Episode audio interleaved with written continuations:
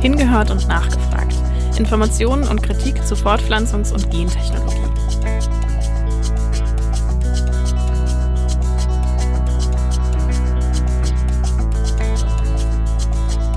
Die Idee, Nutztiere gentechnisch zu verändern, wurde seit der Erfindung von CRISPR-Cas und Co. regelrecht wiederbelebt. Das spiegelt sich auch in einer schnell steigenden Zahl wissenschaftlicher Studien wider. Immer mit der Hoffnung, ältere Gentechnikverfahren zu verbessern. Im Gegensatz zu diesen älteren Verfahren sind schon zehn Jahre nach der Erfindung von CRISPR-Cas und Co. die ersten Tiere als Nahrungsmittel zugelassen. Zwei Fischarten in Japan und Rinder in den USA.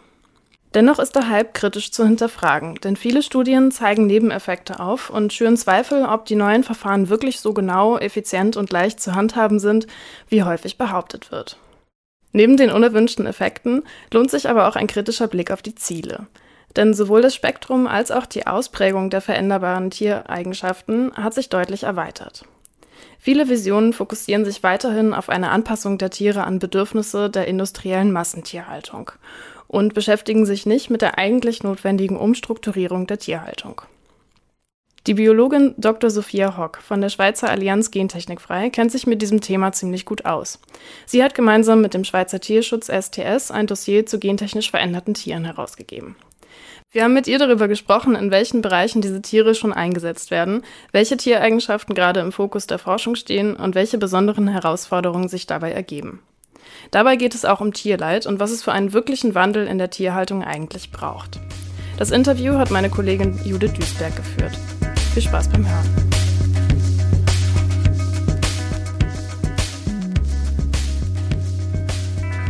Hallo Sophia Hock von der SAG, schön, dass du da bist. Hallo Judith. Du arbeitest äh, bei der SAG und das aktuelle und umfangreiche Dossier von der SAG zu gentechnisch veränderten Tieren hat den Titel Gentechnisch veränderte Tiere Boom durch Genomediting. Genomediting ist ein Sammelbegriff für verschiedene Methoden der neuen Gentechnik, wie zum Beispiel CRISPR-Cas. Sophia, du bist eine der zwei Autorinnen des Berichts. Kannst du uns sagen, was genau boomt? Ja, also es ist einerseits die Anzahl der Forschungsvorhaben bei Tieren mit der neuen Gentechnik, die sich sprunghaft erhöht hat in den letzten Jahren.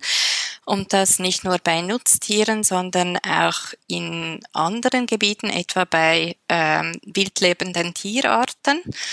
Das ist etwas, was neu ist. Und daneben hat sich auch die Bandbreite der Entwicklungsziele und der Zielorganismen deutlich erweitert. Das heißt, es werden immer mehr Arten gentechnisch verändert, von der Labormaus über Nutztiere, Fische, Amphibien, Vögel bis zu den Primaten. Was haben denn die neuen Gentechniken genau verändert in der Entwicklung von gentechnisch veränderten Tieren? Woher kommt dieser Boom? Ja, also die neuen Gentechniken haben wieder Bewegung in die Forschung gebracht, also was die Herstellung der gentechnisch veränderten Tieren betrifft. Und warum das so ist, dazu muss man vielleicht die Geschichte der Anwendung der Gentechnik in der Tierzucht kurz kennenlernen. Äh, Gentechnik in der Tierzucht ist ja keine neue Sache. Mit den Verfahren der alten Gentechnik wurde schon seit den 90er Jahren rumexperimentiert bei den Tieren. Ähm, in den 30 Jahren zwischen 1985 und 2015 gab es mindestens 70 Forschungsvorhaben an einigen Tierarten, also Hühner zum Beispiel, Rinder, Schweinen, Ziegen oder Schafen. Was es aber nicht gab oder kaum gab, das waren Produkte. Und der Grund dafür ist, dass die verwendeten Methoden trotz stetiger Verfeinerung ziemlich ineffizient geblieben sind. Also der Transfer von artfremden Genen war recht mühselig und er führte auch oft zu Tieren, die entweder krank oder fortpflanzungsunfähig waren. Und dazu kam noch die große Ablehnung bei der Bevölkerung gegenüber gentechnisch veränderten Tieren.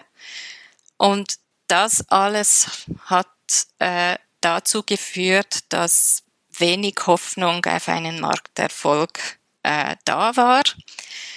Und das wiederum hat dazu geführt, dass niemand wirklich in solche Forschungsprojekte investieren wollte.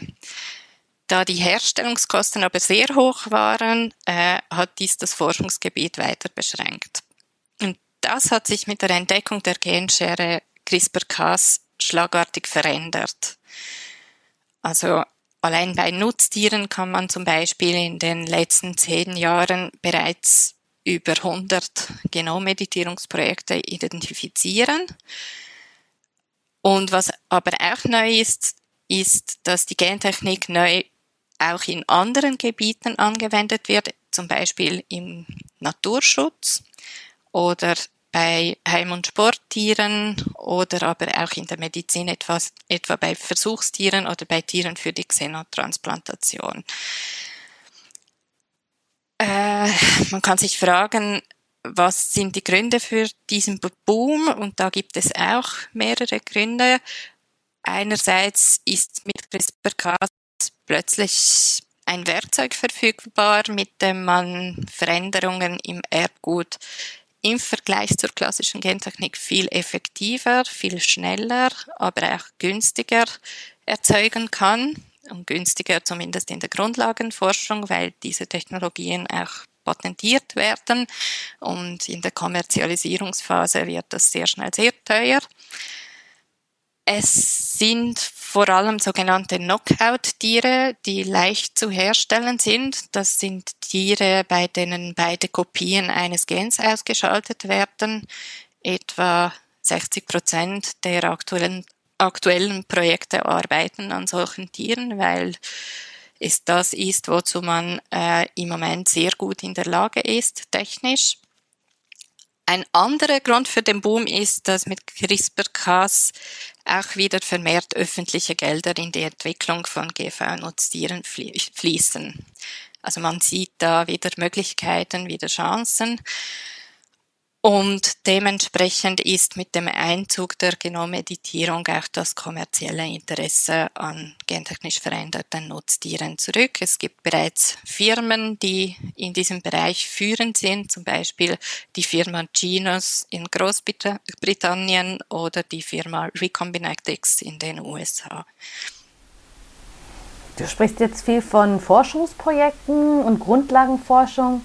Gibt es denn jetzt schon mit CRISPR und Co. veränderte Tiere, die marktreif sind? Ja, eben in der Entwicklungsphase befinden sich sehr viele Tiere, auch bei den Nutztieren. Ähm, zugelassen sind aber bis jetzt nur wenige. Das sind aber immerhin mehr äh, wie bei der klassischen Gentechnik.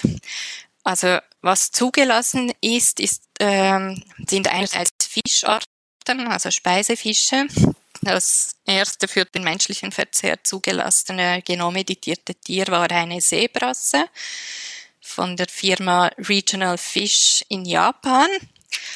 Diese Seebrasse entwickelt 20 Prozent mehr Fleisch als ihre genderfreien Artgenossen innerhalb der gleichen Zeitspanne.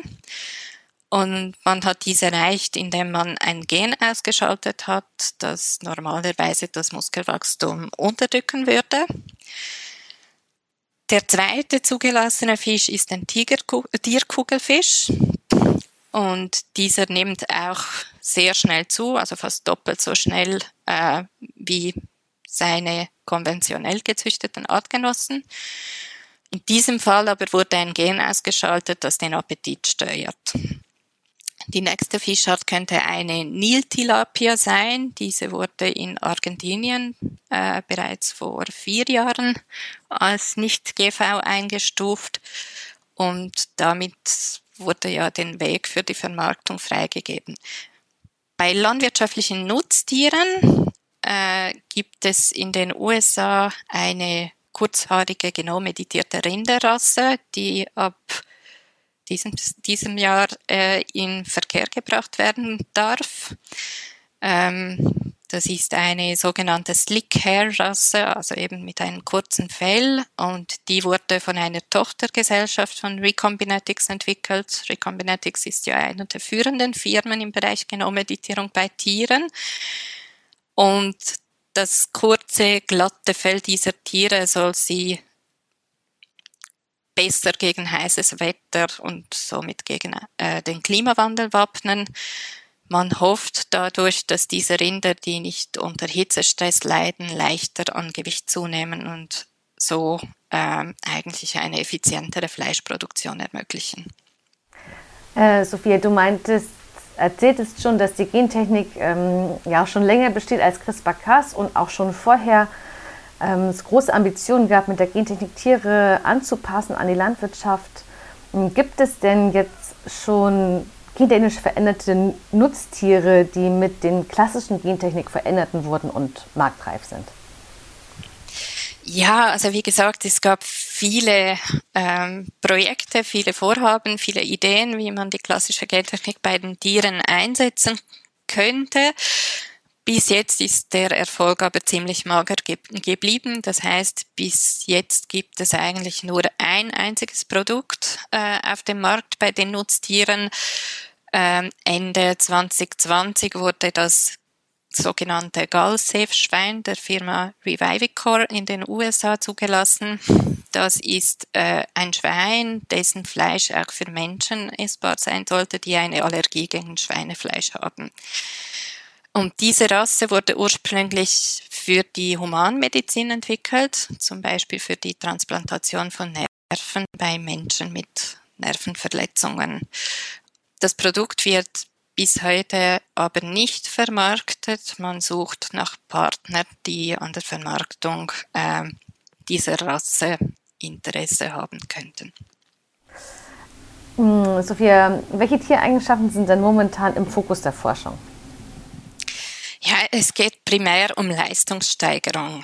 Also das heißt um mehr Fleisch als üblich, um schnelleres Wachstum, um mehr Milch, mehr Wolle. Und wenn man die laufenden Projekte anschaut, verfolgen etwa 35 Prozent der Projekte diese Ziele. Und das sind aber Ziele, die sich zum Beispiel aus Sicht des Tierschutzes kritisch zu bewerten sind, weil viele Rassen schon ohne Gentechnik an ihre Grenzen kommen, wenn es um die Leistung geht. Und diese Projekte gehen dann noch weiter und degradieren die Tiere sozusagen nicht nur zu bloßen Fleischlieferanten, sondern äh, führen auch oft dazu, dass sie äh, krank werden und unter diesen Änderungen leiden. Ähm, ein Beispiel dafür, ähm, für mehr Muskelwachstum, also für mehr Fleisch, wird ein Gen ausgeschaltet, das das Muskelwachstum hemmt. Als Nebenwirkung dieses Eingriffes kann es aber zu unerwünschten Erscheinungen kommen, wie zum Beispiel äh, zu einer vergrößerten Zunge. Zunge ist ja auch ein Muskel und das geht dann zusammen mit Atemprobleme bei diesen Tieren. Und die haben auch massive Gelenkschmerzen, können oft nur per Kaiserschnitt gebären. Äh, man muss sich dann wirklich fragen, ob äh, diese Ziele äh, wirklich zielführend sind. Weitere Ziele sind äh, Resistenzen gegen diverse Krankheiten. Das ist auch ein wichtiges Ziel bei den laufenden Projekten, äh, sowie auch Produkte, die allergenarm sind, etwa allergenarme Milch. Es gibt dann aber auch Vorhaben, die ähm, laut Aussage der Herstellenden das Tierwohl steigern wollen. Also die Gentechnik soll etwa die schmerzhafte mechanische Enthornung bei Kälbern ersetzen, die ja sehr umstritten ist. Aber auch bei diesen Vorhaben äh, müssen wir kritisch sein, weil die so entstandenen hohnlose Kühe führen eigentlich nur dazu, dass sie dann zu ihrem Nachteil intensiver bewirtschaftet werden können, weil sie schlichtweg weniger Platz im Stall brauchen. Und die Gefahren, die aus den Hörnern hervorgehen, äh, könnten durch eine einfache tierfreundliche Änderung der Haltungsbedingungen, also zum Beispiel durch mehr Platz, äh, minimiert werden können. Ein anderes Projekt, das angeblich das Tierwohl steigern will, äh, ist die Kastration männlicher Mastferkel. Äh, durch ja, ist der Vorhaben, die Kastration männlicher Mastferkel durch Gentechnik überflüssig zu machen. Ähm, diese Entmannung wird heute gemacht, um den Ebergeruch beim Fleisch zu vermeiden, äh, was recht unangenehm ist. Und durch diesen Eingriff sollen männliche Ferkel entstehen, die so editiert sind, dass sie entweder weibliche Geschlechtsorgane bilden oder bereits ohne Hoden zur Welt kommen. Und auch hier gibt es aber alternative Lösungen, äh, die die Notwendigkeit der Lösung aus dem Genlabor in Frage stellen. Also der Ebergeruch lässt sich zum Beispiel auch durch eine Impfung vermeiden, die bereits vorhanden ist. Und diese Impfung äh, verschiebt den Beginn der Pubertät hinter den Schlachttermin. Ja, die Leistungssteigerung, das kennen wir ja auch schon aus den, bei den Nutzpflanzen, wo die Gentechnik ja schon viel etablierter ist. Ähm, auf vielen Hektar weltweit wachsen genetisch veränderte Nutzpflanzen, die vor allen Dingen aber zu industriellen Zwecken eingesetzt werden. Ähm, dennoch ist die Debatte hier eine andere. Ich frage mich so hier, ist es denn das gleiche Vorgehen, ob ich eine Pflanze oder ein Tier gentechnisch verändere?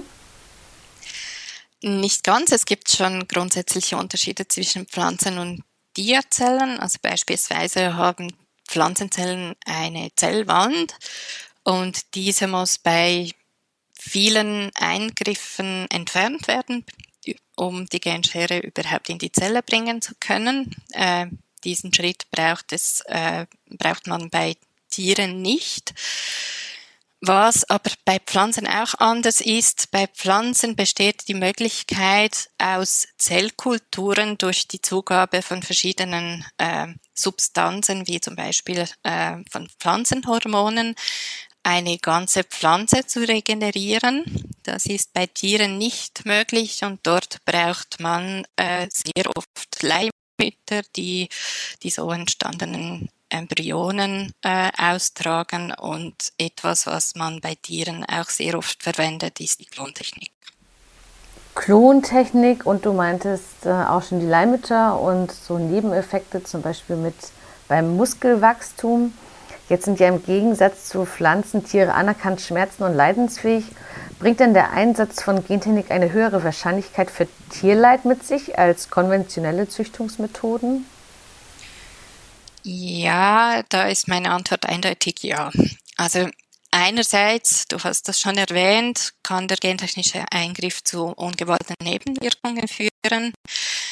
Es ist ja so, in der Biologie äh, ist, gibt es sehr, sehr viele Interaktionen und im Labor kann man nur äh, einen Bruchteil von diesen Interaktionen erkennen oder auch modellieren. Ein Gen ist ja nicht nur für ein Produkt zuständig, für ein Protein, ähm, sondern äh, die Gene interagieren untereinander, auch die Produkte der Gene interagieren äh, mit den Genen und das ist alles zu wenig erforscht.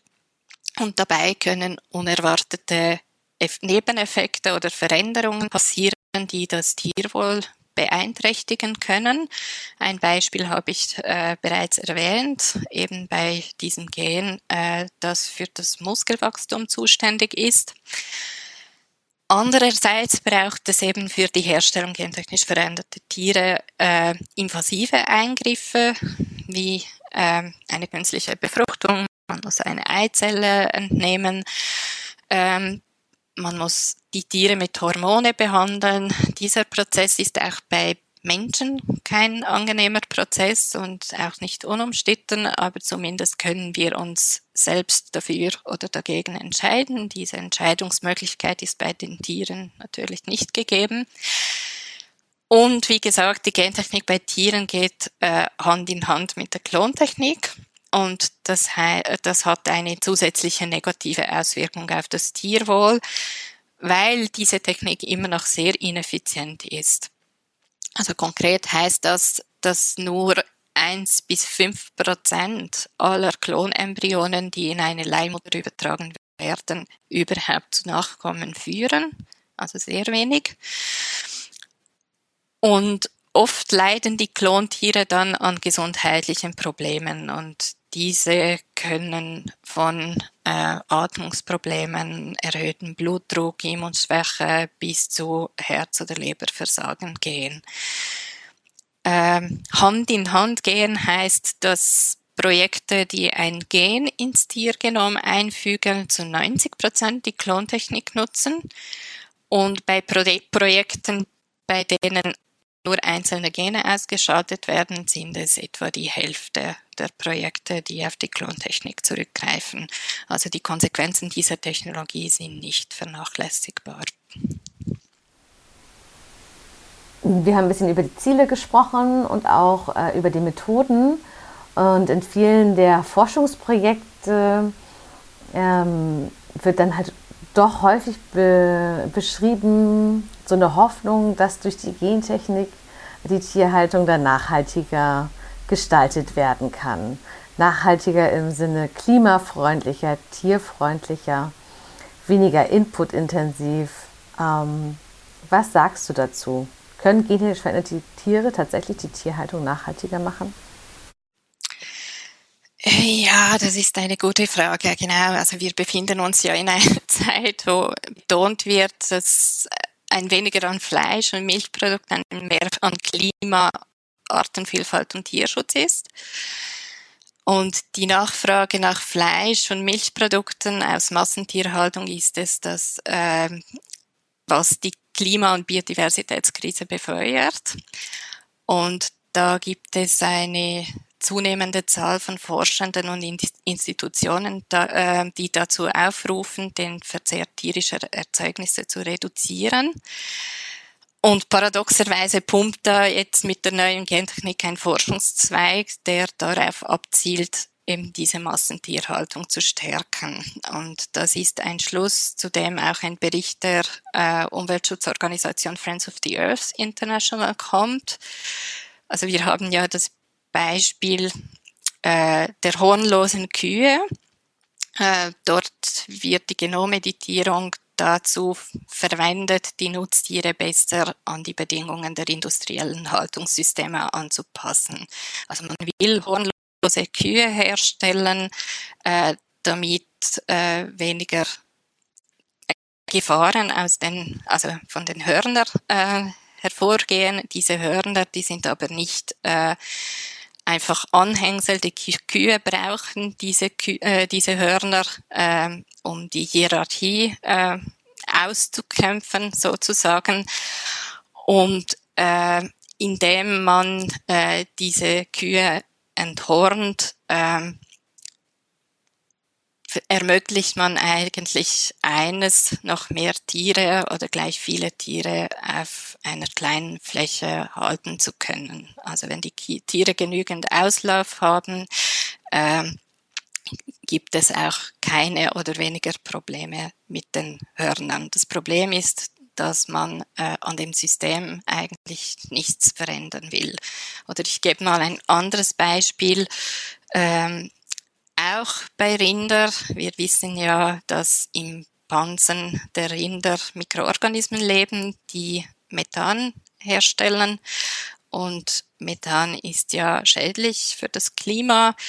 Und man arbeitet daran, äh, Kühe herzustellen, die weniger solcher Mikroorganismen im Pansen beherbergen können. Dazu kann man die äh, neue Gentechnik verwenden, unter anderem. Aber damit erreicht man auch nur eines, dass man auf der gleichen Fläche äh, gleich viele Tiere oder sogar noch mehr Tiere halten kann, weil sie halt weniger Methan produzieren. Ähm, ein weiteres Problem ist äh, mit der neuen Gentechnologie und mit diesen schnellen Technofixes im Allgemeinen ist ja, dass sie nach dem Baukastenprinzip funktionieren. Das heißt, äh, sie stellen den Organismus als Summe ihrer, also seiner Bauteile dar und es ist wie wenn man bei einem Lego-Bau einen Stein herausnehmen könnte und einen anderen Stein reintun könnte, ohne dass sich am Bau etwas verändern würde. Das funktioniert aber nur in Modellen so. In der Biologie ist das nicht so. Wir haben ja äh, von den Nebenwirkungen und den Fehlern äh, geredet, von den Interaktionen, die wir nicht kennen. Und äh, es ist wirklich ein Problem, dass man da ähm, Methoden verwendet, die nur punktuelle Ansätze auf systemische Probleme, Lösungsansätze auf systemische Probleme darstellen, ohne eine Ursachenanalyse durchgeführt zu haben. Also meine Antwort zur Frage ist nein. Hast du denn Ideen, was es äh, braucht, um einen wirklichen Wandel in der Tierhaltung zu erwirken? Ja, also für mehr Nachhaltigkeit und äh, der Klimawandel kommt da auch sehr oft das Argument vor, wir brauchen äh, Anpassungen an den Klimawandel. Ich glaube, der Schlüsselwort dort, also es gibt sicher nicht die eine Lösung, aber äh, der Schlüsselwort ist äh, Vielfalt. Und zwar Vielfalt wirklich auf allen Ebenen, also auch auf der genetischen Ebene, auf der Ebene der Arten, der Rassen und der Produktionssysteme. Und da äh, müssen wir diese Ursachenanalyse machen. Da müssen wir das System umkrempeln und umdenken, wenn man mehr Nachhaltigkeit beim Tierschutz bewirken will. Es gibt natürlich weitere Maßnahmen. Ich habe ja am Anfang äh, noch die Reduzierung des Fleischkonsums äh, erwäh erwähnt. Das ist sicher auch ein Weg, den wir äh, gehen müssen. Sophia, ich danke dir vielmals für dieses interessante Gespräch und äh, ja, bedanke mich für deine Zeit, deine Arbeit und wünsche dir alles Gute. Dankeschön.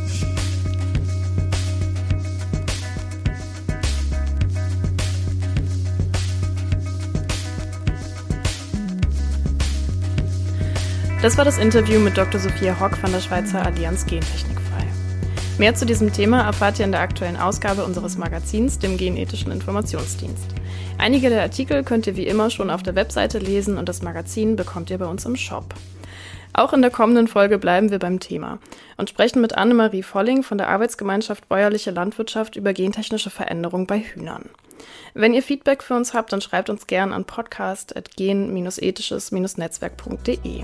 Schön, dass ihr dabei wart und bis zur nächsten Folge.